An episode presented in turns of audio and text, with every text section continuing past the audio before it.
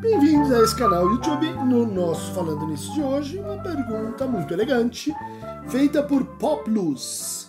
O que falar nas sessões quando você não tem mais nada para falar? Com essa quarentena, tudo está o mesmo. É, acho que é uma colocação descritiva, né? Sobre como o mundo se transformou numa imensa planície sem começo, nem meio e que fim, talvez um abismo do tipo Grand Canyon. Essa é uma pergunta muito interessante, ela tem eh, uma primeira inusitada resposta que é a seguinte: considere que sua análise terminou. Considere que eh, o que havia para ser dito foi dito. Uh, que você está assim uh, numa situação em que suas inibições, suas resistências, suas barreiras, suas especulações sobre o que o outro vai achar, elas foram de tal forma superadas que você pode dizer assim virtualmente qualquer coisa. Você está muito próximo de realizar então o ideal da associação livre. E quando a gente chega nessa, nesse momento, vamos dizer, de liberdade, é frequente que a gente diga: agora que eu posso falar qualquer coisa, não tenho muito mais o que dizer né? Porque ah, o dizer tem que ver com ah, aquilo que está nos impedindo, com a, com a luta por encontrar aquelas palavras, por eh, nomear corretamente aquela situação, experimentar do que é feito aquele afeto. Mas essa essa resposta assim mais rara, né, o mais comum, amplo uh, e maior espectro de situações como essa, são situações que em geral são muito favoráveis para a sessão. Por quê? Porque você não está premido por uma demanda, você não está premido por assim, eu preciso decidir isso. Não, me lembrei daquilo, eu tenho um sonho, eu vou. Você chega na sessão, diz, hoje não tenho nada para falar. Eu já do outro lado faço assim. Hoje vamos ter então Imagine Dragons Fire! Vai ser aquela sessão detonativa máxima dupla e os pacientes percebem isso, elas avisam a gente. E eu não sei o que eu vou. Ah, hoje eu não tenho nada o que dizer, porque isso abre temas, porque isso ah, leva a gente a, por exemplo, ver o peso de quem é que está com você ali. Então, às vezes, são sessões que forçam a, a transferência a se enunciar, dobram ah, ou recomeçam a análise. Né? A análise tem vários tem vários ciclos, várias gravitações e, e são pontuados por sessões, vamos dizer assim, meio, meio mortas, mas que são de despedida e de recomeço, tem essas também. Mas as mais típicas, é, elas acusam justamente essa abertura inusitada para o novo, né? É, em que a gente não tem mais nada para falar, só do ponto de vista do pré-consciente, só do ponto de vista da consciência, só do ponto de vista dos planejamentos né, que a gente tem. É, mas há uma outra possibilidade. Existe aquela, aquela vez em que você não tem nada para falar, que parece que você não tem nada para falar, que tudo indica que você não tem nada para falar, e na verdade você não tem nada para falar.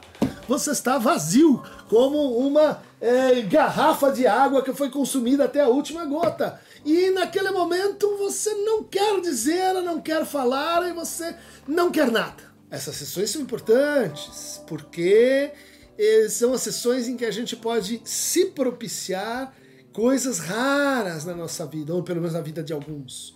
Silêncio. Silêncio que não é pressionado de um lado para o outro. Silêncio que não é Oh, preciso dizer, ela está esperando, não consigo, não vem, vou falar qualquer coisa. Não, silêncio, silêncio como se assim, contato profundo consigo. O Winnicott tinha essa, essa, essa ideia assim de que bom, o paciente dormiu na sessão. É, comigo eu acho que foi muito raro, não me lembro disso ter acontecido. Uh, mas uh, mas para o Winnicott isso é um sinal de absoluta confiança, da possibilidade de que a gente não está ali assim para um, como alguns dizem, né? Eu não gosto muito dessa expressão, para um trabalho. O nosso trabalho tem que continuar. Vamos continuar trabalhando. Katsu, a gente está trabalhando por toda parte. Vai, vai continuar trabalhando? Não sei. É, é, é, é, tá, tem o trabalho do sonho, o trabalho do luto, tem o trabalho psíquico, mas é, é, eu não sou muito amigo de pensar aquela situação assim como um trabalho. É, é, a gente acaba, enfim, criando algumas coisas, mas, mas é um trabalho, então, no mínimo, diferente. Uh, o Freud tinha uma hipótese básica, né? E que está aqui em recordar, repetir, elaborar, que está em dinâmica da transferência, que está em observações sobre o início do tratamento. É uma hipótese tão simples e ainda assim é, verdadeira. Quando o paciente fica em silêncio, silêncio prolongado, e ela não, não fala nada e não vê nada, o Freud dizia: ela está pensando em você. Ela está uh, com algo assim sobre o psicanalista que ela às vezes ela nem sabe, né? Às vezes ela não, não se dá conta, mas que está dirigido a, ao analista, sua pessoa, seu lugar, sua função, enfim, dependendo do tipo de, de dobra da transferência imaginária, simbólica ou até mesmo real. Então temos esse tipo de não tenho o que dizer porque estamos ali às voltas com um, um impensável, né? um indizível, uh, uh, que não é má vontade tem aquela aquela situação em que você não tem mais nada para dizer, porque você está, meu amigo, se enganando. Você está.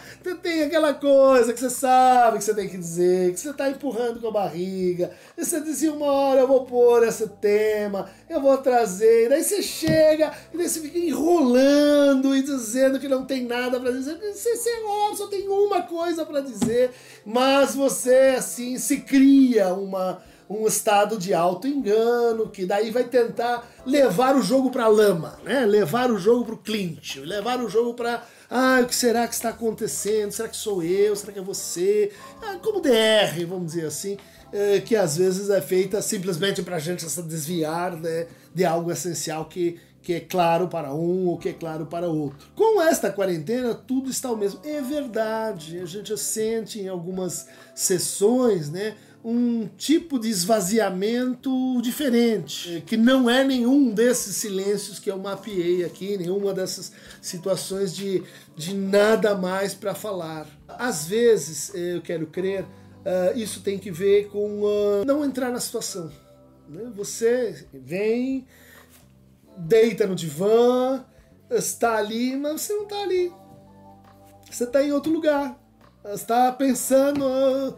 Em outra coisa. E, e às vezes precisa desse respiro, mas, uh, mas não precisa, não suporta né, a mais demanda do outro. E isso talvez aconteça nas uh, sessões em tela com um pouco mais de frequência, né, em que a gente vai de uma coisa para outra, entra, sai, está em casa, não tem aquele transcurso né, de, de, de, de transição, não tem sala de espera, não tem aquele frio na barriga que agora vai começar, a porta abre, o que, que eu vou dizer? Porque muitas vezes a gente planeja e, e a sessão vai, e outras vezes o que a gente teme é justamente esse abismo do não vou ter o que dizer, ai meu Deus do céu, e isso vai ser o pior. Essas, esses silêncios, vamos, vamos dizer assim, eh, que não, não tenho nada para dizer.